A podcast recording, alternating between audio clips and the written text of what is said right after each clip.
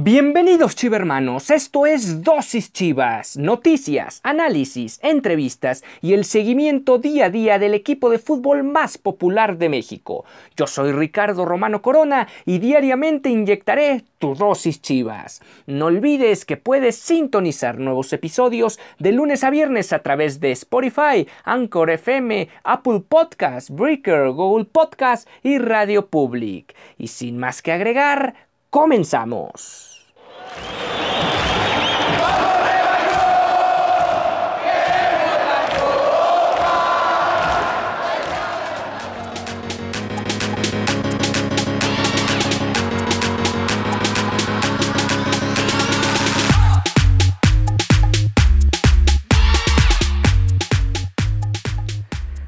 Bienvenidos a Dosis Chivas. Espero, yo soy Ricardo Romano Corona y espero que hayan tenido una bonita Navidad. Arrancamos nuestro programa del lunes 28 de diciembre, Día de los Santos Inocentes, pero aquí no les vamos a hacer bromas baratas como seguramente van a encontrar alrededor sobre todo de las redes sociales. Ya está el equipo entrenando en Verde Valle desde el día sábado, después de pasar las fiestas con sus respectivas familias, o al menos los que pudieron estar con sus familias dadas las circunstancias actuales, y también la premura de la situación de solo tener dos días libres. Bueno, los, eh, los equipos de Chivas, tanto Tapatío, Chivas Femenil, como el primer equipo del Varonil, ya trabajan en sus respectivos campos de entrenamiento en la ciudad. En este caso, en Verde Valle, el equipo de Víctor Manuel Bucetich ya prepara la última semana de pretemporada. Hay que recordar que la próxima semana ya arranca el torneo de liga frente al Puebla y en ese sentido ya la próxima semana será un enfoque pleno a preparar el duelo frente a los camoteros allá en el estadio Cuauhtémoc.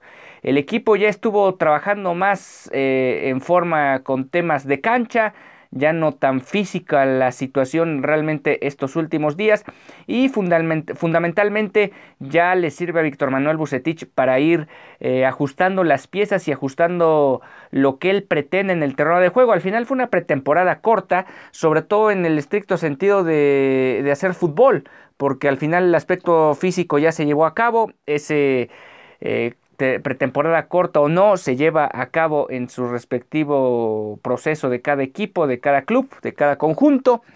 Pero en el otro, eh, en, temas cancha, pues es más complicado cuando simple y sencillamente vas a tener dos semanas para preparar tu primer partido del campeonato. En verano probablemente podrías tener hasta incluso un mes o más de un mes para preparar tus enfrentamientos. Víctor Manuel Bucetich eh, habló, habló el técnico de Chivas vía Chivas TV y mencionó lo siguiente. Con el nivel del plantel, con lo que hicimos el torneo pasado, pensamos que a lo mejor podemos incrementar un poquito nuestro potencial. Eh, primero, con la intención de clasificar, obviamente, a la liguilla, trataremos e intentaremos estar entre los cuatro primeros y después aspiramos a lo que es el título.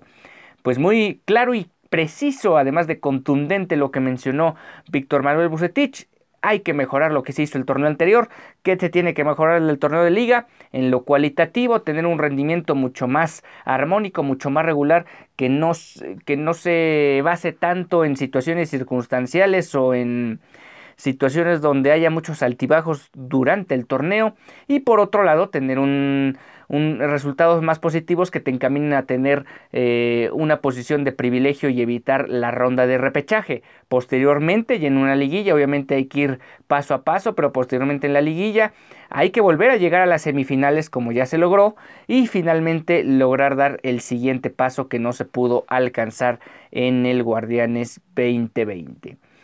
¿Qué mencionó sobre el tema de, fichajes? Bueno, dijo lo siguiente, tenemos jugadores muy completos. Con la llegada de Mayorga y de César Huerta fortalecemos el plantel en ciertas áreas. Además que tendríamos dos elementos más para ir a la categoría sub-23, habla del tapatío.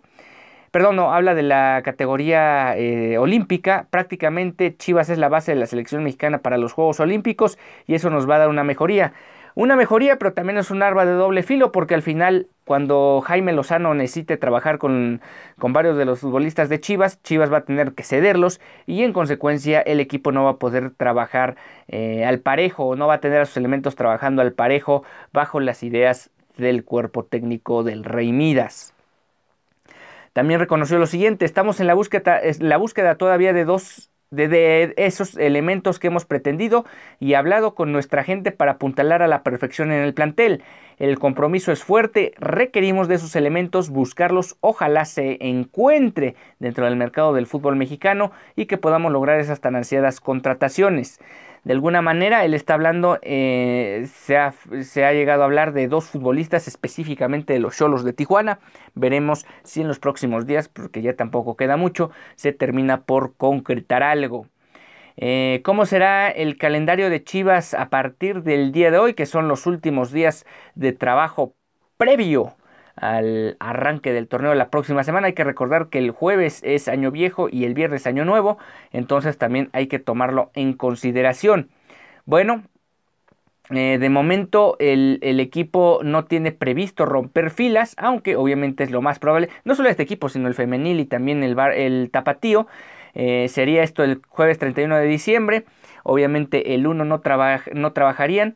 Y eh, más bien, el 31 de diciembre trabajarían por la mañana, en la tarde romperían filas, queda libre la plantilla para ir con sus respectivas familias, insisto, si es que tienen la posibilidad de hacerlo en, la tarde, obviamente el 1 no se trabaja y regresarían a trabajar el próximo sábado. Bueno, esas serían las situaciones. Eh, el día de mañana también hay que recordar, va a haber el segundo partido amistoso de la de, esta, de este periodo de recesión. Hablamos de que van a jugar frente al Atlético San Luis ahí mismo en Verde Valle, un partido que de alguna manera también sirve para ir calentando motores y de alguna forma ya empezar a poner a punto al equipo rumbo al partido frente a los Camoteros. Y bueno, eh, siguiendo con el tema, el equipo de Chivas tendrá esa semana pues de trabajo, más que nada trabajo de fútbol y así se llevarán a cabo las cosas. En tanto el equipo femenil, no sin antes invitarlos a que nos sigan en nuestras redes sociales, eh, específicamente en Dosis Chivas, en Instagram como arroba dosis.chivas y mi cuenta de Instagram arroba rrc-romano. Ahí les tenemos al día sobre los reportes del Guadalajara. Con respecto a Chivas Femenil, que también ya regresaron a su trabajo después de lo realizado en Manzanillo, bueno, ya regresaron a sus instalaciones en San Rafael y eh, e inicia esta segunda parte de pretemporada con el Chore Mejía, con un equipo muy biesmado, un equipo que no se ve eh, tan sólido, al menos en el papel, como lo fue el semestre anterior. Sin embargo, hay que ver cómo se va planteando la situación de cara al próximo certamen. Hay que recordar que este equipo inicia eh, actividad el lunes 11 de enero. Esto en el Estadio Akron y recibirán al equipo de Juárez FC. Ese será el primer partido, el partido de debut del cuadro que dirige el Chore Mejía. En tanto el que dirige Alberto Coyote también ya regresó a sus actividades, ellos también trabajan en Verde Valle y ya también están reportando para lo que va a ser su próximo eh, su próxima participación en la Liga de Expansión. Ellos en este caso van a arrancar el martes 12 de enero, es la jornada 1 y esto lo van a hacer frente a Pumas Tabasco allá en el estado eh, tabasqueño, el estado donde es originario nuestro actual presidente de la República, Andrés Manuel López Obrador. Y bueno, pues ahí están los dos, los tres equipos ya trabajando. Obviamente, a lo mejor no estamos mencionando a las subs, pero también eh, deben ya estar en proceso de trabajo rumbo a lo que va a ser el clausura 2021. Hay que recordar que tanto la sub 17 como la sub 20 juegan un torneo espejo que el cuadro principal varonil y eso significa que tanto la sub-17 como la sub-20 van a estar también visitando al Puebla la próxima semana, no necesariamente el mismo día, pero sí la próxima semana. Y bueno, ya para cerrar nuestra emisión del día de hoy vamos a recordar dos... Eh, primero vamos a recordar números eh, del Guadalajara en torneos de Conmebol y finalmente vamos a cerrar con aquella goleada que se llevó el Barcelona en alguna pretemporada frente al Guadalajara. Bueno, el equipo de Chivas ha tenido bastantes participaciones tanto en Copa Libertadores y Copa Sudamericana, sobre todo en Copa Libertadores es donde más ha participado. Hay que recordar que debutó junto con el América en 1998, fueron los dos primeros clubes mexicanos en participar en aquel emblemático torneo sudamericano. y esa participación duró casi dos décadas. Hay que recordar que el equipo, bueno, ya no se, ya no se siguió participando por temas de calendario y también por tema de dinero, esa es la realidad. Y de alguna manera el equipo de Chivas ha sido uno de los más protagonistas equipos mexicanos en el torneo continental. Disputaron en esas prácticamente dos décadas 92 encuentros, sumando 36 triunfos, 23 empates y 33 derrotas. Muy interesante que se sumaron más triunfos que derrotas porque es un torneo con una alta exigencia, más allá de que obviamente uruguayos, eh, argentinos y brasileños son los rivales a priori más poderosos, pero al final también eh, estamos hablando de que a, a ese torneo van los mejores, al menos de Sudamérica, y eso significa que va el campeón, el subcampeón de Chile, de Bolivia, de Perú y queramos o no son rivales de respeto. En ese proceso se anotaron 128 goles, se recibieron 120. ¿Cuál fue la mayor goleada de este equipo? O las dos mayores goleadas que realizó o que propinó Chivas en, ediciones de torneos continentales? Bueno, en la Libertadores 2005 venció 5 goles por 1 al Cienciano de Chile. Y también eh, de ese mismo país al Everton se le ganó 6 goles a 2 en, el, en la edición 2009 también de la Copa Libertadores. Si no me equivoco, ese duelo fue en fase de grupos. Esto en el Estadio Jalisco. Sí, efectivamente ese duelo fue en el Estadio Jalisco. Eh, si hay que referirnos a cuáles son los, los equipos, o más bien los países de procedencia de los equipos a los que más venció el rebaño sagrado, bueno, fueron de venezolanos, fueron siete triunfos, siete triunfos sobre venezolanos, luego le siguieron chilenos y brasileños con seis y argentinos con cinco, obviamente entre lo más destacado. Eh, bueno, también hay que recordar que uno de los, ya hablábamos de dos grandes goleadas, bueno, la del Cienciano y la del Everton, pero probablemente por la diferencia de goles, porque hablamos de la misma cantidad que son cuatro, el partido más representativo que probablemente el grueso de la población, incluso lo vamos a poner en, en debate ahí en nuestra en, en Instagram, lo vamos próximamente a sacar algo al respecto para conocer su opinión, pero probablemente el duelo más trascendental que jugó Chivas o el más recordado o el más emotivo que recuerde el grueso de la población de Chivas es el partido frente al Boca Juniors en los cuartos de final de la edición 2005. Aquel duelo el Guadalajara le pegó cuatro goles a cero al Boca Juniors en el Estadio Jalisco y realmente fue un duelo donde parecería algo eh, sobrevalorado, pero no, realmente Chivas se quedó corto en el marcador, realmente ese partido pudo haber terminado con 6 o 7 goles en contra y así viajar al estadio, a la bombonera de Boca. Eh, duelos de que tuvo trascendencia. Bueno, además de Boca Juniors, también jugó contra River Plate y le ganó a River Plate. Jugó contra Flamengo, jugó contra Palmeiras, Santos, Lanús, Vélez Sarfield, entre otros que de alguna manera eh, formaron parte del, del careo que tuvo Chivas y junto con otros equipos mexicanos en Copa Libertadores. Se espera que próximamente, para eso eh, ahora entró Miquel Arreola, por cierto, eso no lo hemos mencionado en estas emisiones, pero ya hay nuevo presidente de la Liga MX, hablamos de Miquel Arreola, el exfuncionario del IMSS, eh, estará bueno, el sector salud más que nada, eh, estará trabajando y que fue también candidato a la gubernatura de la Ciudad de México. Bueno, el ex candidato del PRI se convierte ahora desde hace unos días en el nuevo presidente de la Liga MX, relevando a, a Bonilla, Enrique Bonilla, que ahora tendrá la encomienda precisamente de buscar un arreglo entre CONCACAF, CONMEBOL y obviamente la Federación Mexicana de Fútbol para que los equipos mexicanos puedan volver a la máxima competición continental, como no hay duda y desde siempre ha sido la más importante de la región. Hablamos tanto de Copa Libertadores como de la Copa Sudamericana. Se especula mucho que la vía va a ser primero que México como selección regrese a la Copa América y posteriormente ya se pueda dar otra inclusión de los equipos mexicanos en Libertadores y Copa Sudamericana. Sería fabuloso realmente. Eh, es nuestra, equiparándolo con lo que pasa en Europa, es nuestra Champions, es el torneo que más te va a vestir y yo creo que si se llegan a dar las condiciones y mercadológicamente se logra vender esta copa de esa forma, eh, al final eh, el equipo mexicano, los equipos mexicanos que logren trascender y no solo eso, sino incluso alcanzar el título en competición sudamericana o en competición de Libertadores, pues va a tener una repercusión muy importante y va a hacer crecer no solo al equipo, sino todo el fútbol mexicano porque va a hablar muy bien de él. Y bueno, ya para cerrar la emisión del día de hoy, eh, vamos a hablar sobre aquella pretemporada veraniega donde ya empezaba a hacerse moda ir a jugar partidos y ir a, hacer caja a los Estados Unidos. Y el equipo de Chivas se fue a hacer su pretemporada allá a la frontera del norte.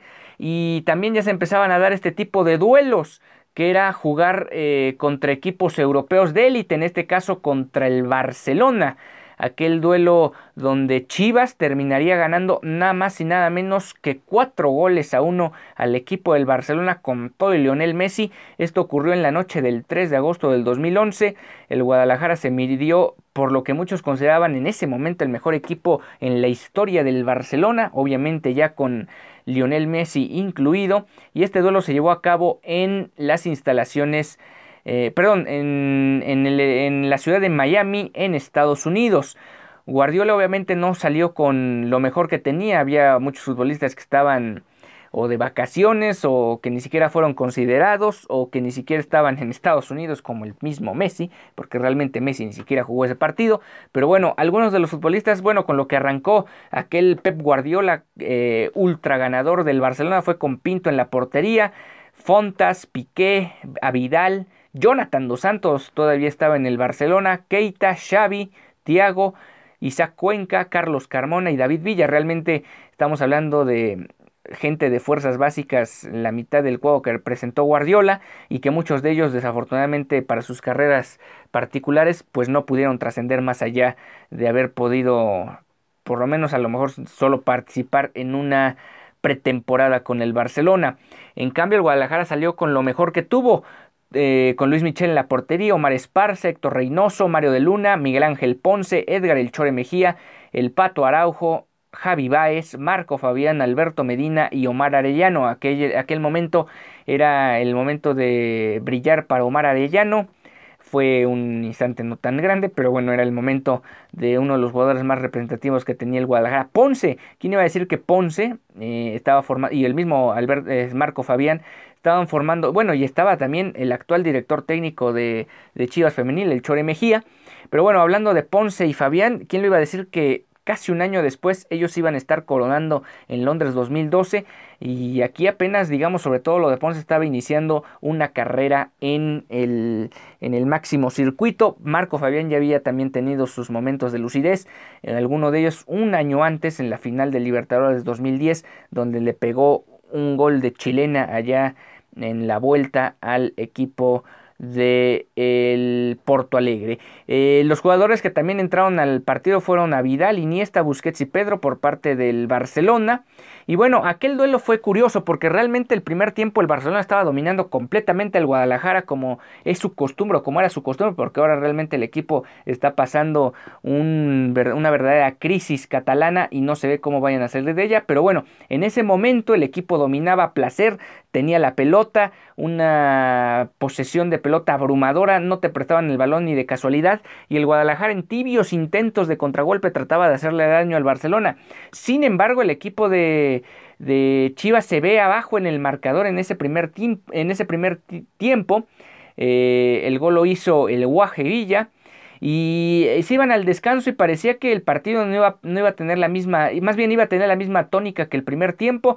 No se veía cómo el Guadalajara honestamente le fuera siquiera a competir al Barcelona, por lo menos para ir a buscar otro gol. Realmente el Barcelona había tenido sus oportunidades, solo había clavado un gol y al final así se ha venido al descanso.